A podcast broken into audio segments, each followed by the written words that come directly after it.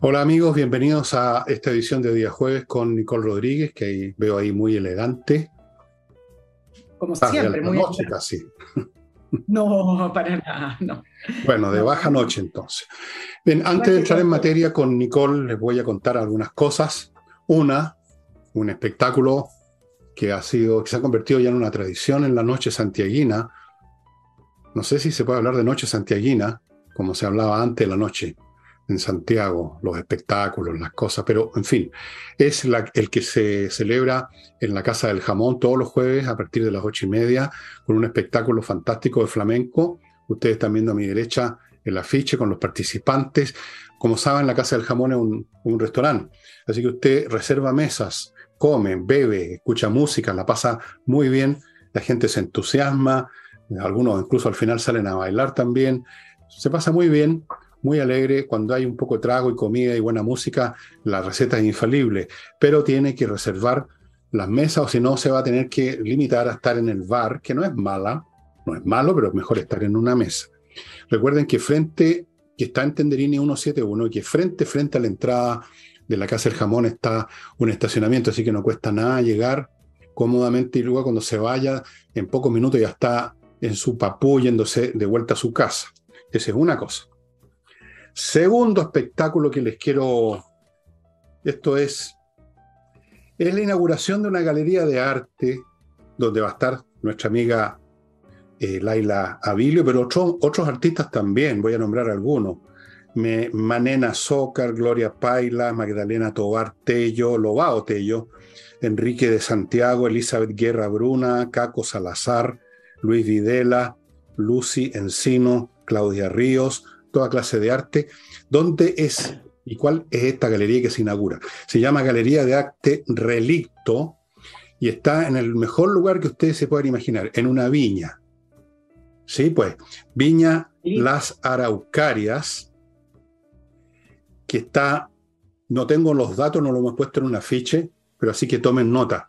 Está en el kilómetro 13, el Carmen Alto, La Viluma, Melipilla. No me pregunten a mí qué significa todo eso, pero ustedes que se mueven más que yo, vuelvo a repetir, kilómetro 13, el Carmen Alto, la Viluma Melipilla. Supongo que lo pueden averiguar esto simplemente en Google, donde está la viña La Araucaria. Esto es este domingo 1, no, el sábado 1, el sábado 1 a las doce y media, y dicen aquí que la curatoria está a cargo de Manena Zócar. Eso es una buena noticia que haya. Bueno, ustedes comprenderán que en una viña no les va a faltar el vino del color que ustedes prefieran. Galería de Arte Relicto, un montón de obras de arte y desde luego les recomiendo las de Laila, que sigue la exposición en el Instituto Goethe en Holanda 100. Se están yendo las piezas bastante rápido, quedan todavía, pero se están yendo porque ha sido muy exitosa su exhibición y con razón porque son piezas muy bonitas. Y para acortar este introito, voy a saltarme la parte de mis libros que ustedes ya conocen. Y entramos de inmediato en materia. Le paso la palabra y probablemente no la voy a recuperar más a Nicole.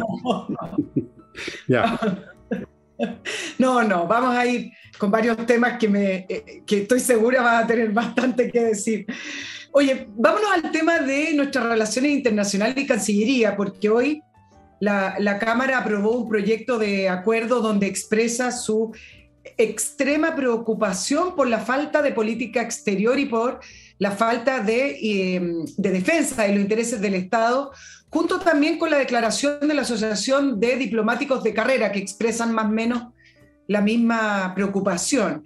Y en, esta, en este proyecto de acuerdo de la Cámara mencionaron desde el inicio del gobierno, por ejemplo, como las declaraciones de la ministra del Interior en su momento, Isquia cuando habló de Gualmapu, previa visita del presidente Boric a Argentina. El Gualmapu, cuando uno ve los que inventaron esto del Gualmapu, incluye un territorio argentino, por lo tanto ahí salieron varios líderes políticos argentinos a reclamar.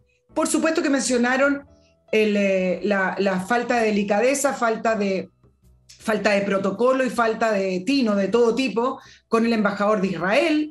Eh, al no recibirle las cartas credilicias, mencionaron la falta de embajador en China, uno de nuestros países eh, o nuestro principal socioeconómico, la falta de embajador en Brasil, donde se designó a Sebastián de Polo, que no solamente no tiene ningún tipo de experiencia, sino que además abiertamente ha sido un político de revolución democrática que en sus Twitter, cuando uno lo revisa y en sus declaraciones, habla en contra de Bolsonaro y le van y le proponen a Bolsonaro que acepte a este embajador que aún no eh, es aceptado. Y en España, por supuesto que con la, polémica de Javier Velasco, no solo por en un foro haber hablado en contra de la concertación y en contra de su propio país, sino que por la foto con la, con la polola bastante poco prudente, sí, que tengo que hablar finamente. Pero me, parece que el tema central que te quiero proponer acá, eh, Fernando, son dos cosas. Uno, por supuesto, que se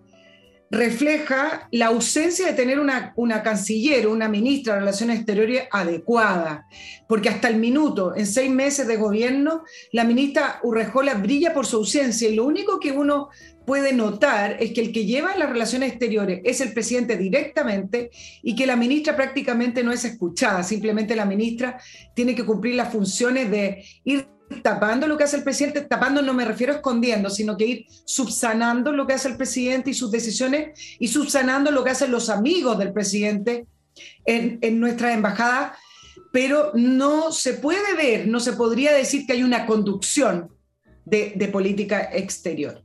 Ahora, ¿por qué me parece relevante esto? Porque ¿qué factor es lo que impera en, este gobierno y que resulta finalmente mucho más evidente en las relaciones internacionales, en Cancillería, en las embajadas o en nuestras representaciones, que es parte del, problema que tenemos hoy que ha estado explotando? Porque el gobierno y este presidente no entienden y no diferencian lo que significan los intereses nacionales, es decir, tener una política de Estado con, su, con, con, eh, la, la, bajada principal de defender los intereses nacionales, no lo entienden, sino que lo mezclan o lo entienden de otra manera, es decir, que tienen que velar por sus propios intereses o por sus relaciones o por su propia ideología. No salen de eso porque para ellos está, lo hablamos en el programa del martes, pero en esta pseudo ideología que tienen es superior a todo. Entonces, aquí es donde se nota más, porque aquí es donde más se necesita reflejar que existe una política de Estado, un Estado que ellos no han sabido representar. Eh, internamente se puede mezclar este problema cuando tenemos diferencias de política interna, de políticas públicas, se puede mezclar un poco en, la, en el debate que se da en el Congreso o en las diferencias diarias que se dan a nivel interno pero a nivel externo no se da porque no hay debate, simplemente hay un representante. Y ahí es donde se refleja cómo mira este gobierno y su coalición y este presidente la política exterior. ¿Qué significa?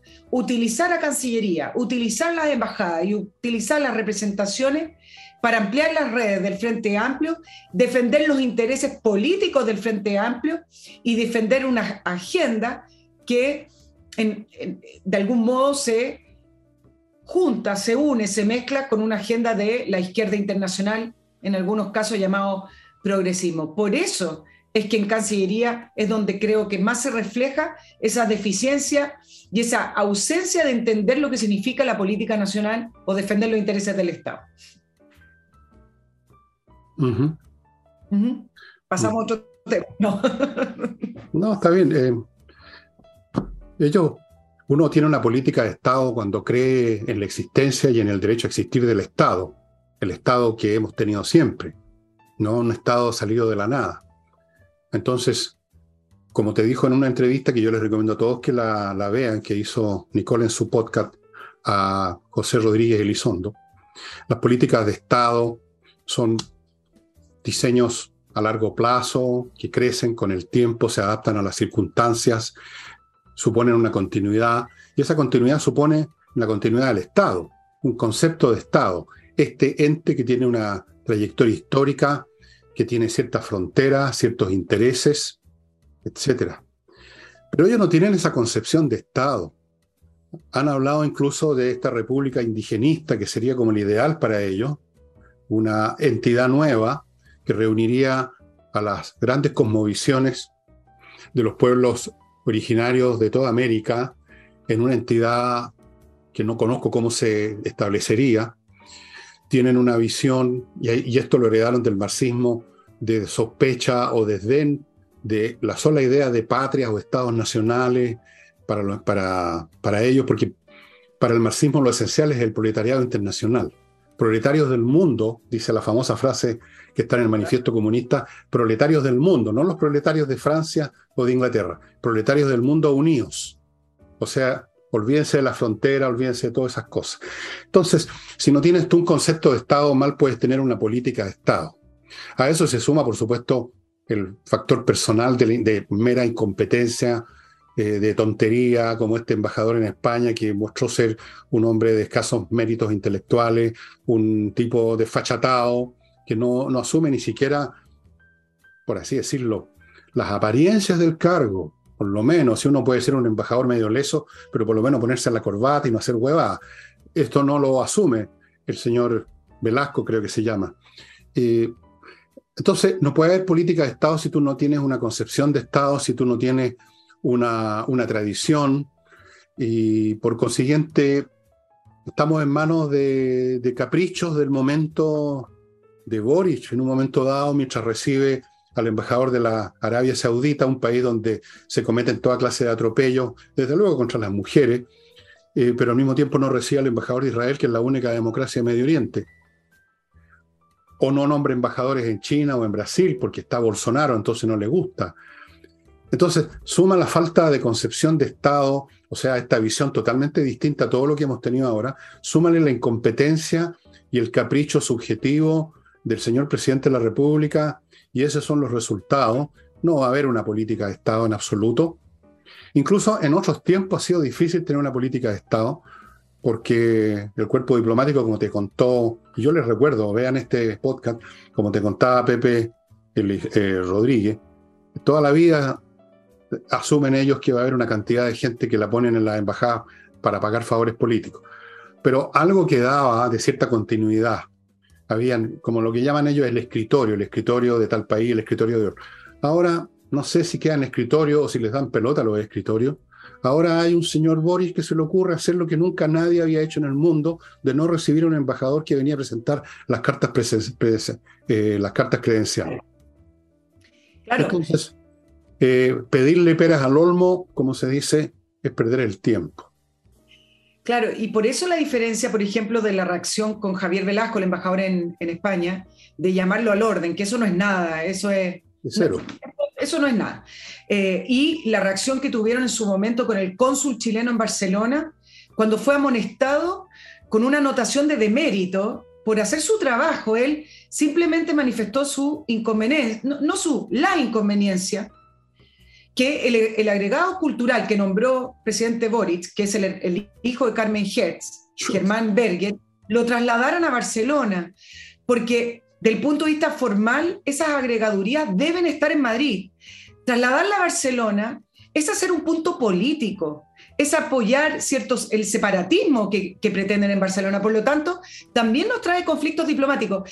Y a esto le sumamos que, le echó la culpa, esto se ha repetido mucho, pero es que sumemos que le echó la culpa al, rey de España por el atraso en la ceremonia. Entonces, el, punto es que sí saben reaccionar el punto de vista de la, eh, diplomático y, sus y sus etapas, le hicieron esa anotación de demérito al, cónsul, que es un cónsul de carrera, pero sin embargo al, al embajador, que es mucho más importante, el que nos representa, lo llaman por teléfono para decirle, para decirle que, Nada, que pórtate un poquito mejor. Y cuando se meta con su polola en el auto hacer cositas que no, no, no saque fotos, por lo menos. Una cosa así. Exacto. Ahora, mira lo que pasa hoy con la diplomacia a propósito de este tema. ¿Quién salió a defender al embajador de Chile en España? El famoso Pablo Iglesias.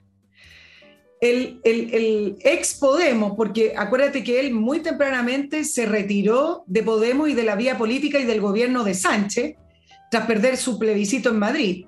Ahora, no me canso de repetir esto, se retiró con un, patrimonio que le calcularon en lo siguiente.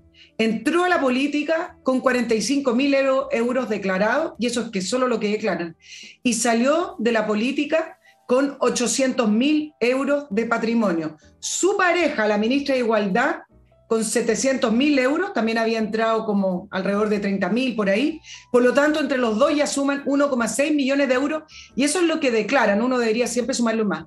¿Por qué menciona a Pablo Iglesias? Porque ahí uno entiende de qué manera se conciben las relaciones internacionales con este gobierno y es su red entre el Podemos y el Frente Amplio. Pablo Iglesias va a venir a Chile prontamente, ya vino una vez, va a venir en estos días a dar una conferencia y algunos, algunos eh, analizan, algunos visualizan que esa conferencia que va a dar el, ex Podemos, Pablo Iglesias, es más bien para reconstruir y darle fuerza a la, izquierda radical que perdió en, el plebiscito el 4 de septiembre. Viene a, darle ánimo a las huestes. Por lo tanto, exacto. Así que esos son los lineamientos diplomáticos que tiene eh, este, este gobierno. Claro, porque su referente no es el Estado, sino que son esas redes. Es como una religión cuando tú ves el, progreso, el crecimiento del Islam o del cristianismo, que son religiones que reclutan, hay otras religiones que se quedan pegadas a su origen, no más su pueblo, tú sabes, pero hay religiones que buscan más prosélito, que proselitizan. Y uno observa en los inicios que a ellos no les interesa, y no es el referente de los dignatarios de esas iglesias en crecimiento, el tema estatal, nacional, imperial o como sea que sea el mundo político a su alrededor, sino que es una visión, podríamos llamar como, como, eh, sí. Sí. Metropolitana, cosmopolitana, terrena, globalista. Para ellos no valen mucho los estados, lo que les interesa es, por ejemplo, en el caso de las religiones, la vida eterna o la salvación. Y entonces el tema no es el Estado, los intereses del Estado y la política del Estado, sino que la política de la Iglesia, la política del credo. Y en este caso, no es la Iglesia, es la política de este progresismo petulante, arrogante e inepto, que encarna muy bien este señor que tú mencionas, que además enriqueció, que encarna muy bien el Frente Amplio, que siempre ha sido un gallinero de sensibilidades con gente muy, muy limitada, muy bulliciosa y que finalmente termina siempre convirtiéndose simplemente en ayudistas del Partido Comunista. Ese es el referente de Boric. Uno se da cuenta cuando, cuando habló, por ejemplo, de las Naciones Unidas, cuando habla en otras circunstancias, o lo que hizo en la moneda con el embajador israelí, uno se da cuenta que él está mirando a esa barra, no está mirando al Estado, está mirando a sus correligionarios. Él es un correligionario, es miembro de una religión revelada que quiere crecer y eventualmente fundar no sé qué diablo a nivel planetario. El país les importa re poco. La bandera ya sabes por dónde se la, se la ponen. No les interesa. Para ellos, no lo van a decir en público nunca, todas esas concepciones, Nicole, son primitivas, son antiguas, son anacrónicas, no vienen a cuento. Tienen una visión globalista que no corresponde al desarrollo real de la economía o de los intercambios culturales, económicos, tecnológicos que se está produciendo efectivamente, sino que una visión utópica de una especie de Estado universal, un imperio universal, en que impere como religión oficial de ese imperio, así como fue el cristianismo en tiempo de Teodosio, que impere el progresismo, todos los elementos que hay dentro de ese saco amorfo que es el progresismo, los temas de sexo, de género, todo, todo, todo, todo, todo. Entonces, esto va a seguir igual con este gobierno, mientras dure este gobierno, vamos a tener cero política de Estado porque para ellos no hay Estado. Mira, ¿y qué más eh, ejemplificador con respecto a la falta de defender los intereses del Estado chileno que el no haber apoyado a Claudio Grossman para ser el eh, juez del año? Ahí yo creo que es el ejemplo más claro, en haberle dado la espalda a la posibilidad de que Chile pusiera a un juez chileno en la Haya el máximo tribunal internacional, con litigios pendientes, o que incluso aunque no tuviéramos litigios pendientes, los tenemos, pero aunque no lo tuviéramos, hubiera sido una mirada de largo plazo y de mediano plazo con respecto a los intereses nacionales, posicionarlo ahí, se crean redes, se crea diálogo, eh, se crea imagen, se crea una serie de situaciones que son relevantes para los intereses de Chile ni siquiera le dieron la oportunidad, cerraron la puerta desde un principio. Quizás también por otras razones. pero por otras razones también, tú sabes. por otras razones que tienen que ver con ciertas posturas del señor Boris respecto a ciertas etnias y religiones. Porque eso Exacto, es clarísimo. Es clarísimo. Abiertamente se lo pregunté a Rodríguez Elizondo, no, no me lo va a contestar, él, tampoco él a lo mejor lo sabe. Le pregunté si tenía que ver a propósito de la situación con el embajador de Israel, si podríamos también hacer una proyección y decir, ¿no será que no apoyaron a Claudio Grossman por, haber, por ser judío? No me lo va a responder, pero me parece que es una interrogante que es importante también, más o menos mantener. Ahora, pero sí me parece que principalmente tiene que ver con la falta de interés de defender los intereses de, de nuestro país. Tal cual. Voy a mi primer bloque, amigos. Yo voy a defender ahora los intereses de mis avisadores, porque yo sí respondo. Hagan cuenta que soy el embajador plenipotenciario, por ejemplo, de compreoro.cl, que es un sitio en internet donde usted puede adquirir lingotes o monedas de oro de todos los tamaños, los lingotes. También lingotes de plata, ambos de pureza total, 99,99, ambos certificados por la Universidad Católica de Chile de que tienen esa pureza ambos objetos físicos que usted tiene en sus manos, los lleva donde quiere, los vende donde quiere y en todas partes van a querer comprar si usted quiere vender. El oro y la plata nunca pierden valor, nunca se miran con sospecha. Es entonces una buena póliza de seguro. Usted puede comprar esto en compreoro.cl.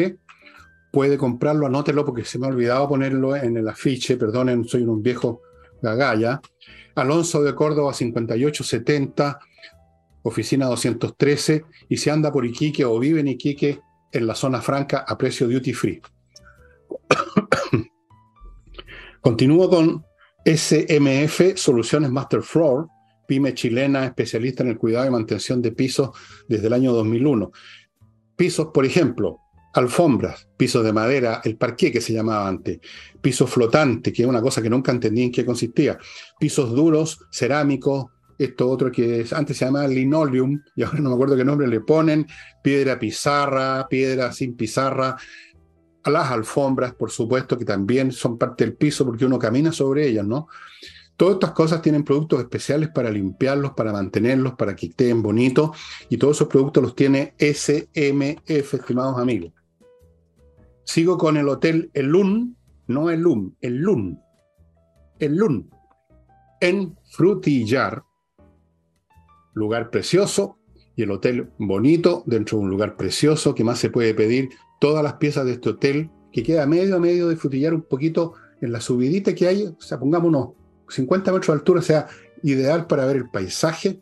50 metros te baja y estás frente al Teatro del Lago, cada pieza con vista al lago, al volcán, chimenea todo el día, bar abierto, restaurante disponible, sala perdón, hay un rincón con biblioteca, con libros del hotel para su disposición, sillones, mesas de juego, jacuzzi, sauna, jardines, desayunos y once al estilo sureño, ya, sabe cómo son, más cuestiones gigantes, exquisitas. Hotel El Lun, me está tincando ir uno de estos días si me convenzo a mí mismo que tengo que moverme de aquí, pero medio difícil. Fuera de eso, ellos son capaces de atender y lo han hecho ya, reuniones de ejecutivos de empresa o reuniones de empleados de la empresa, que se juntan en algún lugar para, qué sé yo, promover la, ¿cómo se, no sé cómo llamarlo, el espíritu de equipo, supongo. Bien, el Hotel Elun sabe hacer eso, no lo van a hacer tirarse por parapente ni hacer tonterías, sino que los van a pasear por frutillar, los van a alimentar rico, los van a pasar bomba. Sigo con inviertanusa.cl, el sitio donde usted, sin saber nada de inversiones en Estados Unidos, va a ser llevado de la mano a ese país, le van a mostrar un portafolio repleto de franquicias, otro de bienes inmobiliarios para que usted escoja, le abren cuenta en bancos norteamericanos, le consiguen crédito allí, lo ayudan a constituir sociedades comerciales en Estados Unidos, lo asesoran y pueden conseguirle visa de residencia si usted quiere hacer eso, residir en Estados Unidos. Y termino este bloque con miclimo.com,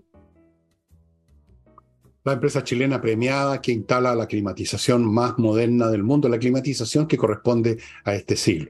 Olvídense ya de una vez por todas la estufa parafina, gas, esa estufa eléctrica con unos hilitos rojos que gastan una fortuna y no calientan nada, tanta cosa anticuada, déjela de lado, amigo. Estos aparatos le funcionan en verano y en invierno para calefaccionar, para refrescar, filtran el aire conectado a internet, no sé qué más se pueda pedir.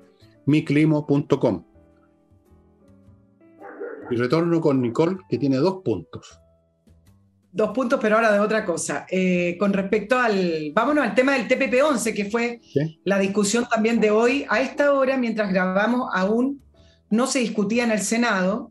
Entiendo que eh, el senador del Partido Comunista y la Torre lo iban a intentar aplazar a través de ciertos mecanismos eh, que tienen los parlamentarios, pero no importa, como sea, se va a discutir la próxima semana o la, o la que sigue. ¿Y ¿Por qué? Porque me quiero concentrar en dos cosas eh, que me parece que, que, son relevantes. Siempre se habla de estas dos almas del gobierno y que el tema del TPP-11 refleja, refleja estas dos almas. A mí me parece que el gobierno no, tiene dos. No tiene dos almas. Sí, yo creo estamos de acuerdo. El gobierno no tiene dos almas. El gobierno tiene, es como un monstruo con dos cabezas y a veces una cabeza mira para el otro lado y la otra mira para el otro y a veces una cabeza dice una cosa y la otra cabeza dice otra, pero el cuerpo de, este monstruo camina, en la misma dirección. Marcel, ¿qué es lo que dijo en Estados Unidos? Que el gobierno no iba a entorpecer la promulgación o el debate del Como para entusiasmar, para entusiasmar, las que están corriendo hacia Chile. Claro. ¿Y qué ha pasado toda esta semana, desde que está en tabla para ser discutido hoy día miércoles, mientras grabamos? desde, lo, desde la prueba dignidad están buscando estos mecanismos legislativos para poder aplazarlo por mecanismos administrativos. Y desde el gobierno, haciendo puras maricuecas, eh, artimañas y letras chicas, ya advirtieron que aunque se aprobara, no lo iban a promulgar, lo iban a atrasar y lo iban a, mantener en pausa, eh, esperando la respuesta de estas famosas side letters, que son como un recurso retórico. Efectivamente existen las side letters pero no para este momento del acuerdo. Y en segundo lugar, que existan las side letters no significa que los países que están en el TPP-11 vayan a aceptarla. Mira, me, da la impresión que este tema de las side letters es una excusa, así como cuando el gobierno se vio enfrentado al estado de excepción, donde había mucha presión parlamentaria, y dijeron, ya, ok, estado de excepción, pero acotado. Siempre es, pero no vayan a no vayan a presionar al gobierno desde el Partido Comunista y decirle, ya se salieron del programa porque aprobaron el estado de excepción. No, no, no, lo aprobamos con estado de excepción acotado. Lo mismo que el TPP-11, una vez que se apruebe, van a tener el tema de las side letters cuando desde el Partido Comunista y el Frente Amplio, que se declaran, eh, se declaran contrario al TPP-11 porque, tú sabes, refuerza el neoliberalismo y como decía el Partido Comunista, uno de sus senadores, el único rey para el país que atrae inversiones, por lo tanto, ¿para qué lo, lo vamos a, arreglar? Lo vamos a aprobar. Pero el punto central son dos cositas que quiero decir. Y creo que en esto se junta lo que tú dijiste en el programa ayer. Quizás incluso pasa a ser lo mismo, pero me gustaría mencionarlo. Cuando las discusiones se tornan tan ideológicas, con eslogan tan simplistas como no más TLC o no profundicemos el modelo liberal o estamos a favor de nuestra soberanía, por lo tanto no podemos aprobar el TPP-11, es muy difícil poder analizar y estudiar al TPP-11 en su mérito, compararlo con otros TLC, compararlo, qué mecanismos nuevos involucra el TPP-11 que nos podría perjudicar, cuáles nos ayuda, etcétera. Porque finalmente la discusión se torna a favor de los TLC, es decir, a favor del libre mercado, a favor de seguir desarrollando el modelo que se ha venido implementando en Chile desde los 90, que es insertarse al mundo a través de un mercado libre, con bajas barreras arancelarias, etcétera, versus un modelo más estatista, que el que eh, propiciaba la nueva constitución y el que propicia el, programa de Gabriel Boric. De hecho, la ministra Vallejo, en una entrevista el día domingo en, televisión, algo dijo al respecto eh, en relación a las empresas públicas o a las empresas estatales eh, y de que podían entrar en controversia con estas multinacionales con respecto, por ejemplo, a la competencia desleal que podría ser. Y en segundo lugar, yo quiero hablar del tema de la soberanía. Ya les di unos ejemplos hace dos semanas. Porque levantan el tema de la soberanía, la soberanía, y yo hoy día mirando algunas reacciones, algunas personas efectivamente creen o piensan que el TPP-11 afecta contra la, la soberanía.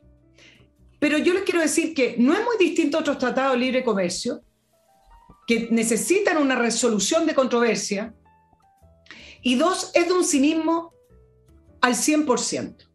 Este gobierno y su coalición hace muy poco votaron a favor de un texto constitucional que decía lo siguiente, el derecho internacional, por ejemplo, de los derechos humanos, va a tener categoría constitucional y va a formar parte integral de esta constitución. Eso significa que los principios y normas constitucionales que rigen en la nueva constitución sobre esta materia, es decir, todo lo que implicaba el derecho internacional en derechos humanos, eran eh, parte de nuestra constitución automáticamente. Se incorporaba, para que ustedes sepan, la jurisprudencia de tribunales internacionales y resoluciones de los órganos como la ONU, la, la OCE, tratados internacionales. Y lo peor era la parte de la política nacional de seguridad, ya que decía que nuestra política nacional de seguridad se regía con pleno respeto al derecho internacional, lo mismo en el capítulo de defensa nacional, política militar, policía y fuerzas armadas. Y en caso de suspensión del ejercicio de derechos y garantías constitucionales en caso de conflicto armado interno, se tenían que establecer según lo que establece el derecho internacional. ¿Qué puede ser más grave que perder la soberanía en estas materias versus un conflicto empresarial con el Estado de Chile en algunas materias como, por ejemplo, competencia desleal o aumento de aranceles de una manera arbitraria? ¿De verdad me están hablando de soberanía? Hiciste un muy buen punto, un muy buen punto que yo no me queda otra cosa porque lo has dicho casi todo que pasarle una, un plumerito por ahí nomás. Eh, cuando hablan de discusión ideológica, que este gobierno ideologiza todo, por supuesto le están haciendo casi un servicio al gobierno porque no llegan al nivel de la ideología. Cuando más llegan al nivel del uso palabrero, por ejemplo, la palabra soberanía, además ocupado mentirosamente, como lo acaba de demostrar con toda precisión Nicole. Además, es una estupidez por otro lado esto de la... Eh, eh, eh, porque un tratado comercial, como cualquier acuerdo o tratado entre personas, grupos, supone por definición límites y normas para las partes. Y en ese sentido, uno podría decir que uno pierde soberanía. Es como cuando uno se casa y se casa con eh, comunidad de bienes. Eso significa que uno pierde, por así decirlo, soberanía con respecto al uso de los bienes, porque pasan a ser del matrimonio, de los cónyuges, de los dos uno cuando hace un acuerdo en un litigio legal, uno pierde soberanía en el sentido que el acuerdo por definición supone que las partes ceden algunos de los derechos que ellos creen tener en forma absoluta.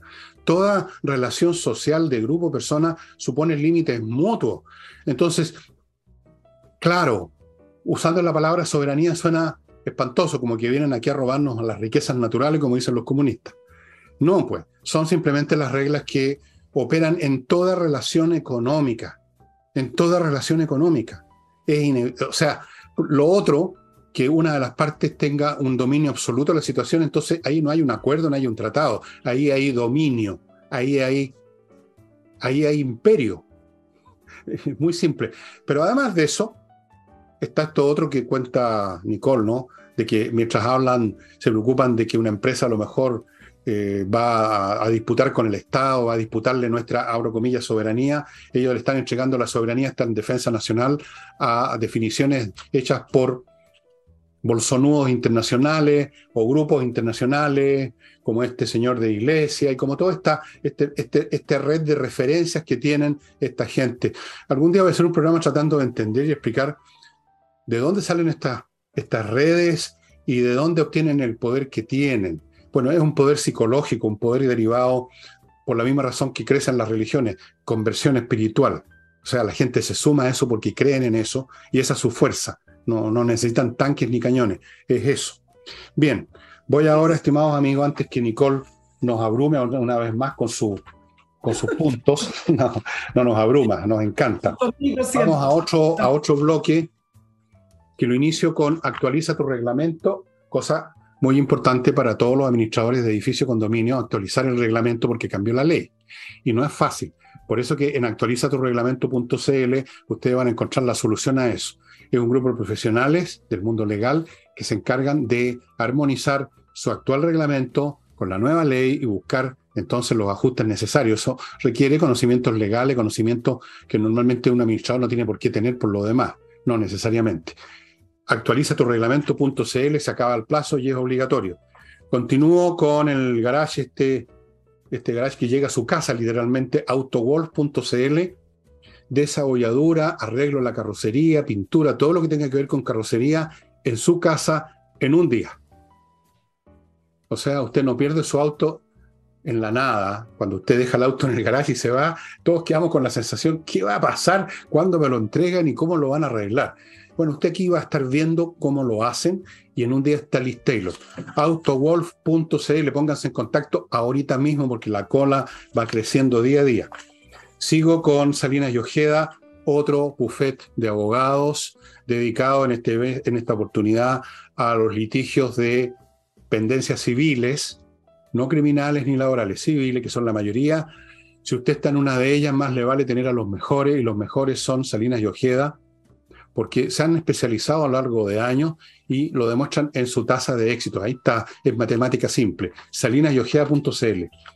Y termino este bloque con el desinfectante, el aniquilador de virus y bacterias que se llama B-Light, que se produce con la electrólisis del agua. Pero eso produce una serie de cambios químicos. No vamos a entrar a hacer una clase química, ni soy yo autorizado para hacerla, pero el hecho importante es que mata todos los virus, todas las bacterias y no afecta en absoluto a las personas o a sus animales domésticos. Completamente inocuo para mamíferos y completamente destructivo para virus y bacterias. Esta condición permite que usted use sin problema de que tiene que vaporizar y salir arrancando la pieza, porque si no, como cuando antes, antes uno usaba el flit, y ya nadie se acuerda, para matar las moscas y hay que salir arrancando. Esto no hace nada, no tiene ni un efecto en las personas, en sus gatos, sus perros y destruye todo. Además, hay usos alternativos. Usted puede mezclar una cucharadita de Light con una olla con agua y con eso desinfectar las verduras. Eso es muy importante, amigo. Mire que la mayor parte de la gente que se enferma con, con colitis es por las verduras mal limpiadas. Be Light. Y volvemos con Nicole. Oye, vámonos al nuevo proceso constituyente porque mañana se reúne la mesa, la mesa de diálogo y hoy el oficialismo eh, dio a conocer su propuesta para ponerle borde, ya no le llaman borde, sino que le, le, llaman los principios institucionales. Recordemos que la semana pasada Chile Vamos había presentó la, la de ellos, eh, hablando de un Estado unitario, eh, respetar los emblemas patrios, mejores servicios públicos en, eh, en salud, vivienda, etcétera, igualdad entre las personas y Estado social de derecho, que es algo ahí que, que, es discutible para, para la centro derecha. Y hoy el oficialismo es una contrapropuesta eh, y dice que hay, tiene que haber representación de los pueblos originarios en proporción al registro de la CONADI, independientes tienen que ir en listas de partidos políticos, seis meses de trabajo, plebiscito de salida y comité de expertos, algo que hemos hablado bastante acá en el programa, Fernando, ya que eh, eh, este famoso comité de expertos que se empezó a levantar como un maquillaje. Es un maquillaje. un maquillaje. No, y además, dicho sea de paso, ¿cuál es la diferencia entre, los, entre el comité de expertos? Yo se lo planteo también a nuestros auditores, con los famosos asesores que siempre han trabajado con los partidos políticos y que de hecho se gastó una gran cantidad de recursos en el proceso constituyente recién pasado en asesores. Los asesores no son neutrales, han estado directamente trabajando, por lo tanto, ahora se cambió el tema de asesores y ahora se llaman expertos, pero sigue siendo lo mismo. O sea, un poco, no son lo mismo, sino que son una engañifa, eso es, lo, es peor todavía. Porque quieren hacer aparecer ante la ciudadanía cándida la idea que llegan unos seres como de otro planeta, unas eminencias grises, a impedir que se cometan errores y esa imagen es la que quieren propulsar con la palabra experto. Es un engaño. Punto. Claro, bueno, y el oficialismo pone otros puntos que me imagino que mañana discutirán eh, en, la mesa del diálogo, eh, etcétera. Pero yo quiero acá plantear dos puntitos específicos con el, el nuevo proceso y que me parecen son relevantes porque todavía existe una proporción importante. Yo sé que ha bajado en las encuestas, ya no es el 80%, es 80% que respondió a un momento específico de extrema violencia en el país, donde no había otra alternativa para muchas personas para salir de, esa crisis. El punto es que escribir una nueva constitución para los sectores políticos significan distintas cosas. Y entonces la pregunta que surge es, ¿qué nos asegura que esa idea refundacional porque estos principios que estoy leyendo no lo aseguran. Pero esa idea refundacional no volverá a intentar aparecer de nuevo en este segundo proceso. Mi predicción es que va a volver a aparecer. Claro que va a intentar aparecer. ya apareció. y ya, apareció. Ya apareció. El socialismo democrático, que tanto a veces se habla de la otra alma de, este gobierno y que hasta el día de hoy no ha sido una contención a ese, eh, esa idea o ese ánimo refundacional que trae el Partido Comunista y el Frente Amplio. No lo ha sido. En palabras a veces uno cree que, pero no es así, no son un contrapeso. Entonces, este nuevo proceso va a estar amenazado por, ese, por esa misma idea refundacional. Y es también lo que explica que prontamente el gobierno quiso darle la luz al nuevo proceso y no evaluar esa derrota. Lo explica de esa manera, y acá quiero decir el segundo punto, y lo explica de otra manera. A mí me parece que quienes están en el gobierno, incluido el presidente Boric, han demostrado en una serie de situaciones, principalmente con este plebiscito, que no son democráticos, porque cuando se analiza la respuesta del presidente con respecto al, al, resultado del plebiscito y se le pone que es falta de humildad, ¿qué puede ser? Ok. Es una negación, ok, también. Pero finalmente lo más importante del fondo de las declaraciones del presidente y su coalición y del Frente Amplio del Partido Comunista es que el resultado no importa. No les interesa escuchar a la ciudadanía cuando va en contra de su propia agenda o de sus propios intereses. Y eso para mí significa falta de sentido democrático, para decirlo de una manera elegante. Y entonces, esos dos sentidos de falta de entender la democracia al desconocer el resultado del pueblo, desconocerlo no porque de nuevo empieza otro proceso, a lo mejor incluso Chile Vamos ya está comprometido con eso y hay que darle para adelante para de capítulo, pero desconocerlo del punto de vista de los intereses de, de la ciudadanía en un 62%, 8 millones de personas. Desconocerlo desde ese punto de vista y en sus declaraciones significa que no entienden la democracia y eso es lo que me parece mucho más preocupante. Bueno, mira, Dos cosas. Una, eh, yo no tengo ninguna confianza que la derecha vaya a, ponerse firme, porque en primer lugar no tienen dónde ponerse firme, no tienen un sustento ellos mismos. Yo creo que a esta altura se olvidaron en qué creían, si es que alguna vez sabían en qué creían, y se van a sumar de una forma u otra a esta cuestión y se van a quedar conformes con algunos cambios de palabra. Por ejemplo, esto de en vez de asesores ahora son expertos con ese tipo de cosas. O hablando de que sea Chile un país unitario, ok, ponen un país unitario, pero después vienen las disposiciones concretas que fragmentan las autonomías jurídicas, por ejemplo. Esa es la realidad. Eso es primera cosa. Esta derecha no vale hongo. Punto. Segundo, ¿qué implica ser democrático, Nicole?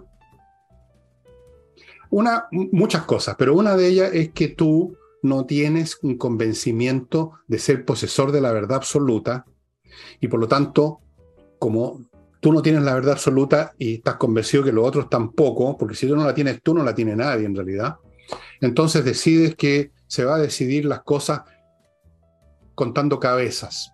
Punto. Esa es la razón de ser de la En vez de contar bayoneta, a ver quién tiene más armas, contemos votos y nos evitamos los estropicios de las guerras civiles. Es la razón de ser de la democracia. Pero si tú crees que tienes una que tienes la verdad absoluta, que sabes lo que se tiene que hacer para salvar tu país, para, para favorecer tu país, tú no puedes ser demócrata, pues, Nicole. Cuando tú sabes que le tienes que poner una inyección a tu niño, y ahí tienes un conocimiento absoluto que es la inyección que hay que poner, tú no lo consultas democráticamente al niño si quiere que le pongan la inyección o no, tú se la pones. Cuando tú tienes una convicción como la tienen estas pobres criaturas, no solo desprovistas de alma, sino que desprovistas de cerebro, ¿Cómo les puedes pedir que sean demócratas si ellos están convencidos de que tienen la verdad y por eso reaccionaron como reaccionaron después de la derrota del domingo? Porque si tú eres demócrata, dices, bueno, ni siquiera yo estaba tan convencido lo mío porque hay relatividades en esto, hay distintos puntos, además la gente no quiere, por lo tanto tenemos que tomar en cuenta esa situación, repensemos todo de nuevo. Pero si tú tienes una idea absoluta, tú no lo ves de esa manera, tú lo ves simplemente como un traspiés, no lo ves como una derrota política, no lo ves como una decisión del pueblo, lo ves como un traspiés, lo ves como resultado de la ignorancia del pueblo, como lo manifestaron tantos idiotas en sus Twitter y en su WhatsApp, que la gente es tonta, que la gente no... O el propio presidente hablando que hay que ir más despacio, porque nosotros somos tan hueones que vamos muy lento. Emergió ahí con otra frase, el mismo sentimiento.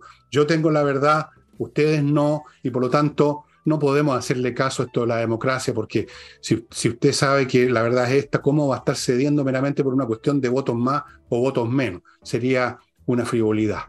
Entonces, un creyente no puede ser demócrata, para terminar. Por eso que las guerras de religión son tan feroces, pues, Nicole. Las, guerras de religión son las más feroces porque todas las partes están convencidas de que ellos son los que conocen la palabra de nuestro Señor. Y entonces están dispuestos a cualquier crimen y a cualquier barbaridad. Claro que no son demócratas, no pueden serlo.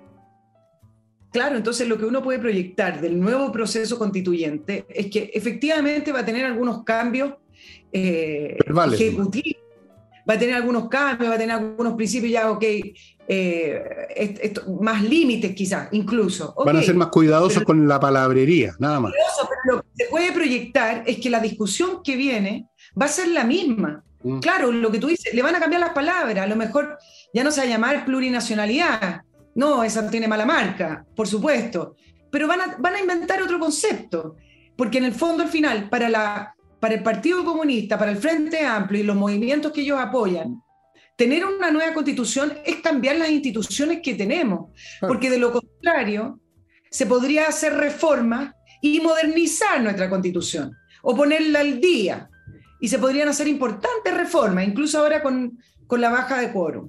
No, para la izquierda, para la izquierda, una nueva constitución es una nueva constitución. Es una nueva constitución del país, pues si es una revolución, cuando tú haces una revolución, tú cambias el sistema institucional. La revolución francesa no partió con la toma de la Bastilla, partió en la asamblea del 4 de agosto de 1789, cuando se votaron, se votó, por ejemplo, la abolición de los derechos feudales y se votaron un montón de cosas institucionales que instituían cómo era la monarquía, la sociedad francesa. Ahí está la cuestión y lo he dicho tantas veces que por eso que la insurrección era una preparación para llegar a la parte decisiva que es el cambio institucional que comenzó en el Congreso y que sigue y que pretende seguir ahora en el gobierno. Estimada Nicole, permíteme un bloquecillo. ¿Me das permiso? Sí. Adelante, adelante.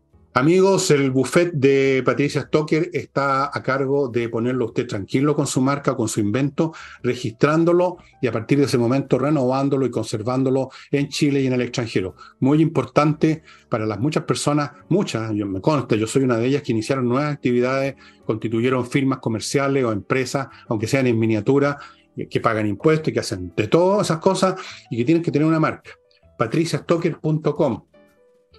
Continúo con Fastmark, un courier chileno que trae de Miami a Santiago por embar por vía aérea o marítima lo que su empresa necesita. Fastmark es una empresa chilena, por lo tanto conoce mejor que otras internacionales cuáles son las necesidades concretas de su empresa y por lo tanto es lo que le conviene a usted para traer eso que su empresa requiere. Fuera de eso, Fastmark ofrece servicios de paquetería, o sea, puede traer un objeto común y corriente, un artículo único, una vez mm, para una persona. O sea, puede traer usted un libro, una cosa, vía Fastmark. Y termino este bloque con entrenainglés.com, una academia de este idioma que consta de profesores de inglés de verdad, que saben enseñar que saben inglés y que entregan las clases vía online, lo cual los hace mucho más efectivas. Si usted tiene cualquier pregunta, tiene dos posibilidades. Las dos están disponibles. Una, mandar un mail a coordinación arroba y la otra es pedir una clase eh, demo, un demo de 40 minutos. Ahí están las condiciones. Se va a convencer y el demo se va a convertir en su primera clase del curso. Madame. Oye, déjeme Déjame referirme al tema del hackeo porque quiero acá plantear algunos, algunos puntos que me parece que no se han tratado en la prensa eh, y que han eh, estado pasando.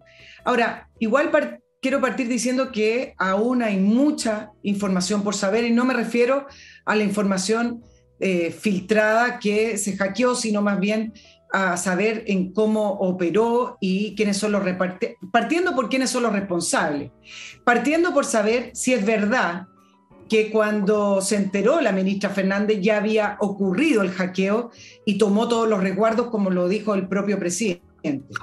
Y esto que te lo quiero adelantar porque hoy conversé con un experto en, seguridad y que es una de las personas que más sabe de, de, este tipo de temas, aún falta conocer, y es algo que también me, da curiosidad que la prensa no lo, no lo levante, las filtraciones que supuestamente también realizó este, este grupo a otros países. Originalmente se dijo que no había sido solo Chile, sino que también México, El Salvador, Costa Rica, Colombia, Perú. Entonces era algo global, latinoamericano, ya les digo las razones. Pero hasta el momento, las únicas filtraciones que se saben es de Chile. Y eso cambia todo el panorama. ¿Por qué? Porque si fuera efectivamente un hackeo a nivel latino de, varias, de, varios países y a sus también organismos de inteligencia, se podría levantar una tesis que ha perdido fuerza porque hasta el minuto no se sabe, porque no se ha conocido esa información, de que finalmente el hackeo de, este grupo anarquista, que tiene sede en México por lo demás, es una represalia, por ejemplo, podría levantarse la tesis a una empresa norteamericana que es Microsoft. ¿Por qué? Porque todos los países que les mencioné utilizan en su sistema de inteligencia en este puntualmente la empresa Microsoft, por lo tanto se podría proyectar que es una represalia a los norteamericanos, antiimperialismo, a la empresa Microsoft. Pero hasta el minuto, si ustedes revisan la prensa, no hay información. ¿Qué pude averiguar y te lo adelanto acá en tu programa? Supuestamente este grupo levantó en su portal, en la web profunda, ¿cómo se llama? Que la primera semana de octubre se van a conocer más informaciones de estos otros países. Y eso está por verse. Y vamos a ver de qué profundidad y qué organismos de inteligencia supuestamente hackear. Pero ahora viene la otra tesis que me parece muchísimo más relevante, hasta el minuto, con la información que, tiene. Este es un grupo anarquista. Y la pregunta que hay que hacer es si contó con la colaboración interna de alguien en Chile o de algunos en Chile. Porque el anarquismo en Chile está bien expandido, incluso en, en, unión también con algunos grupos de extrema izquierda, y efectivamente, esta filtración debilita a las Fuerzas Armadas.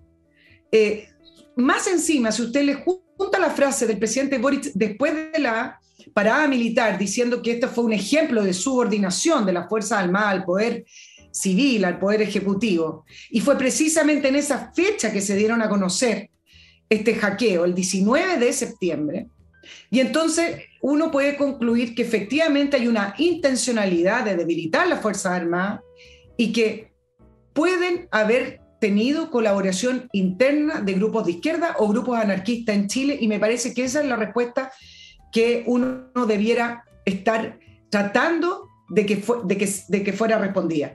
El, hecho de que quienes resulten responsables del hackeo, que es parte de la querella, no tiene ningún sentido en la línea de que los hackers están en cualquier parte. Y este grupo puntualmente que tiene sede en México.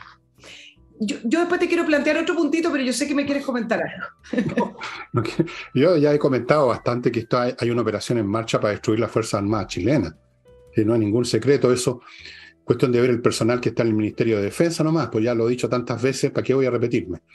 Lo del hackeo, cuestión de ver la reacción de la ministra y el gobierno tratando de concentrar todo el punto en eso, en, que, en la ruptura y empezar a cortar cabeza.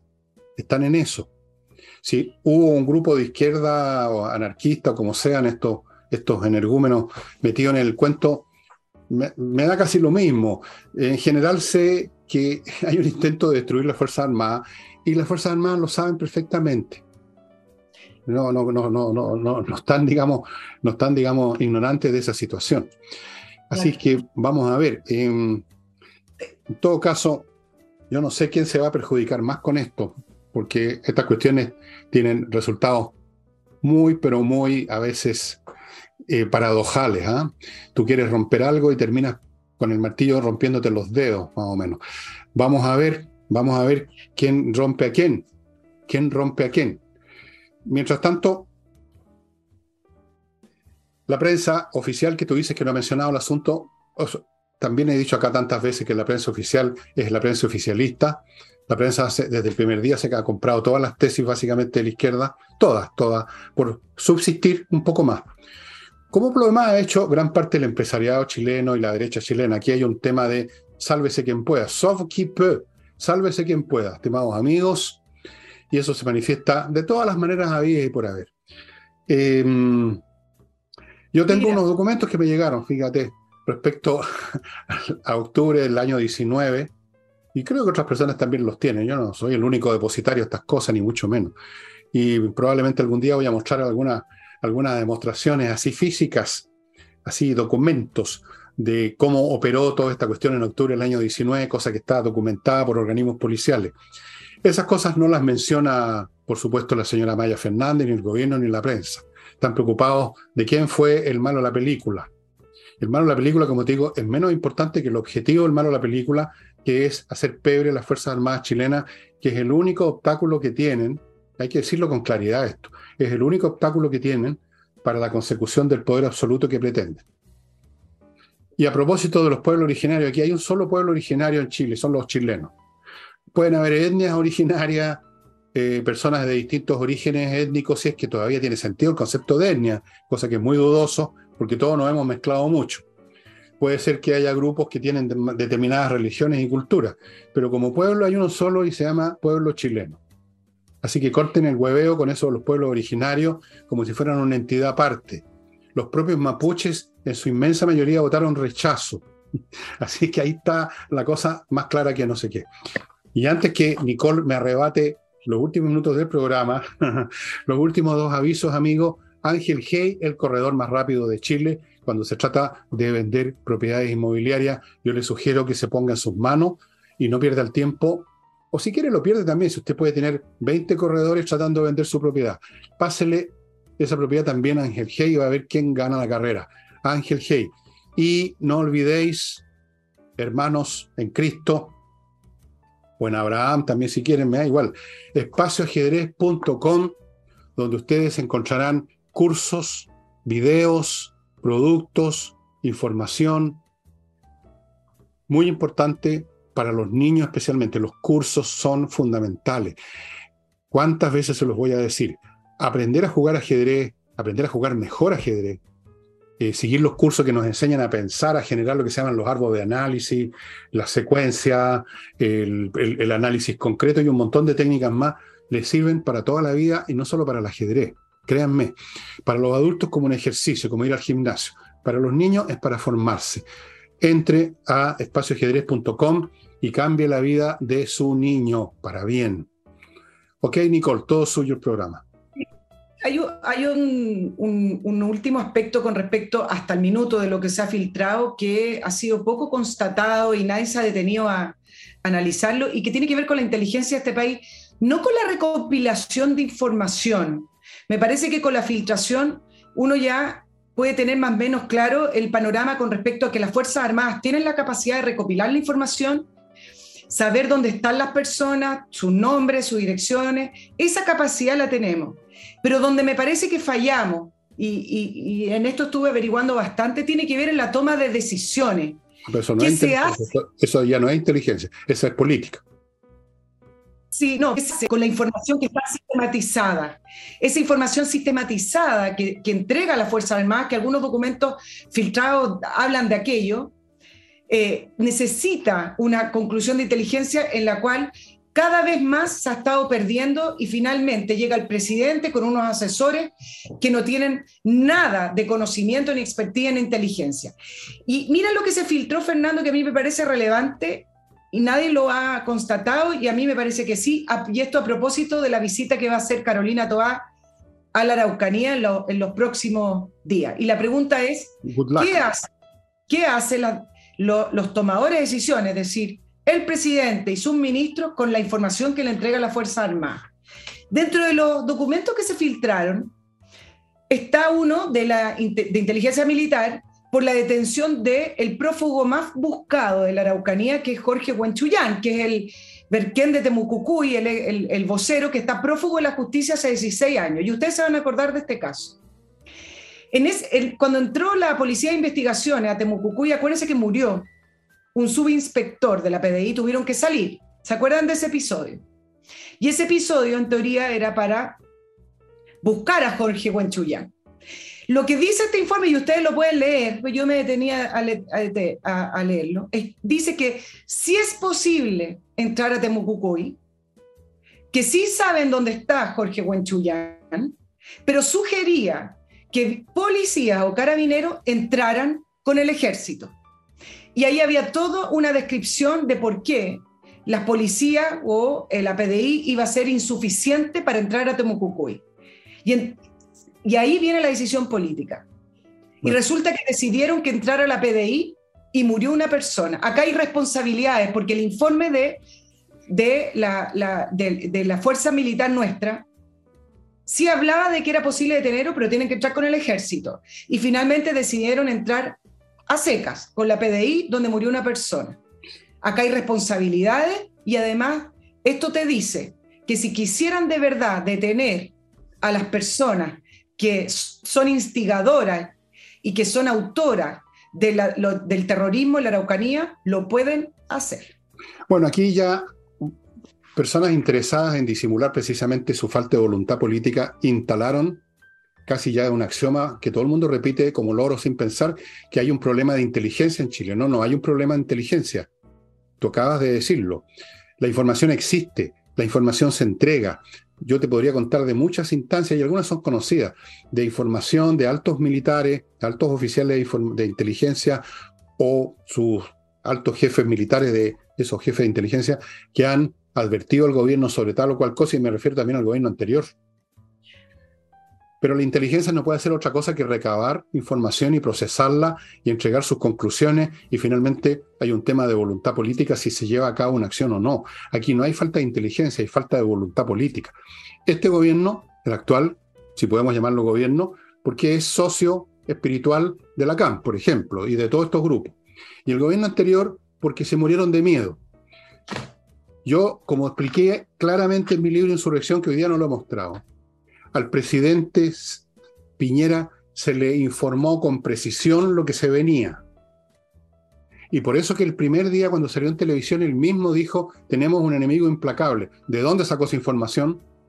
¿Había una falta de inteligencia? No, había inteligencia sobre lo que se venía.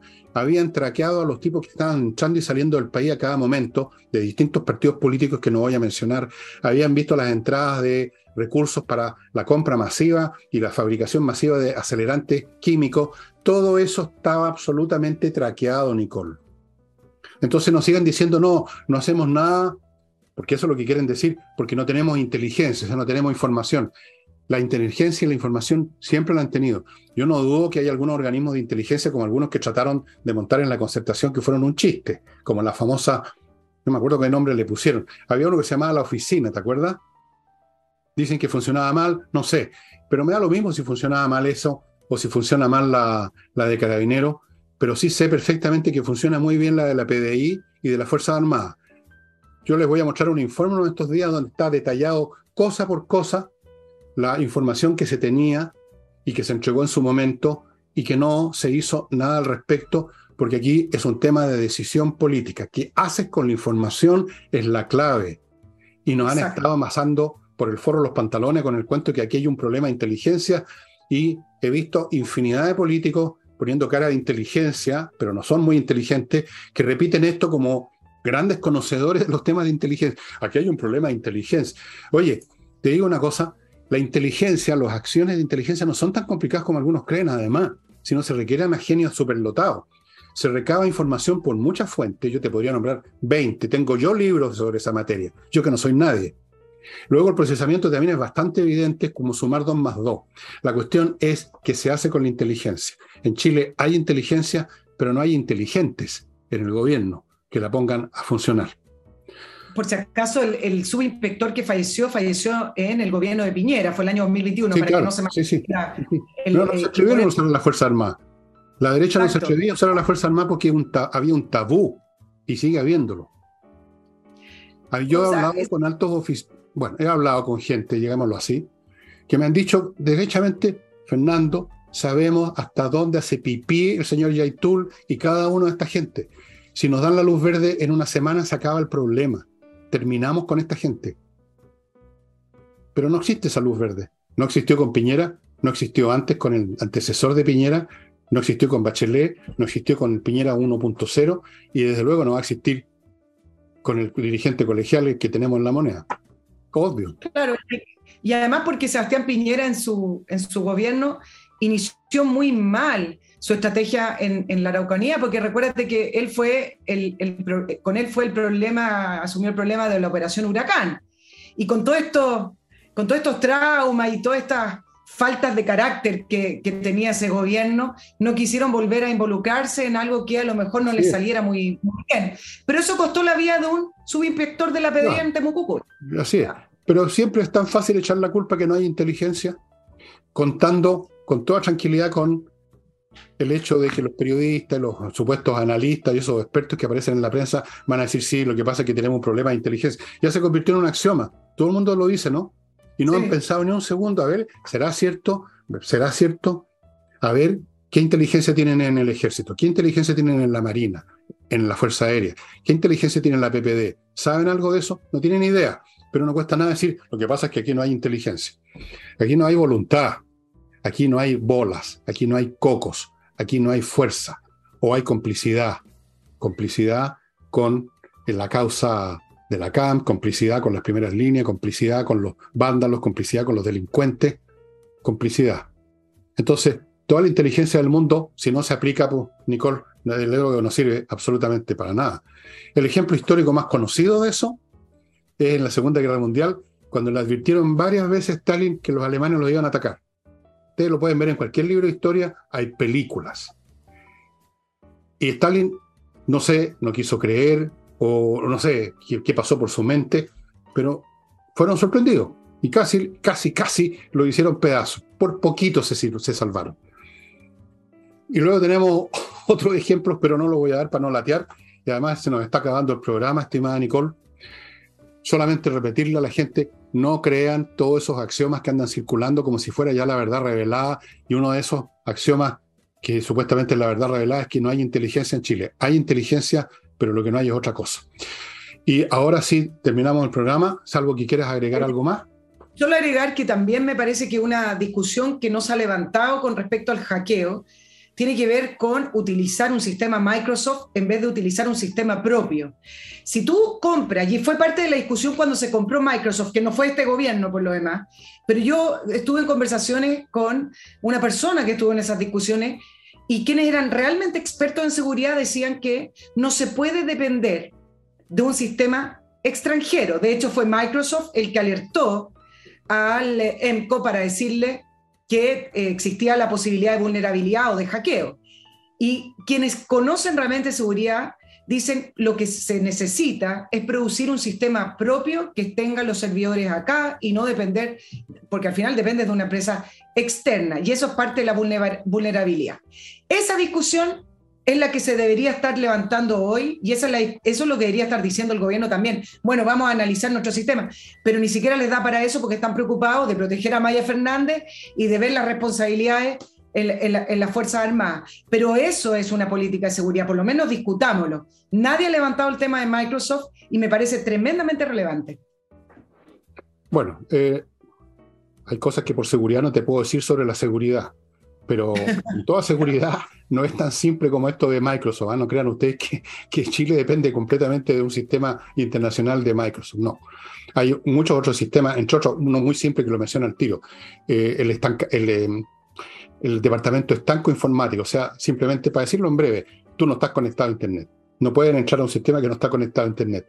Así que, ven, pero en fin, dejemos esto. Amigos, muchas gracias por haber estado con nosotros y mañana un solo de vuestro servidor y el próximo lunes estamos nuevamente con Nicole Rodríguez. Mira qué rápido se fue septiembre. Un día tras otro, como todos los meses. un día tras otro. Claro. Ya, estimados amigos, nos estamos viendo mañana. Mañana me voy para el tranque.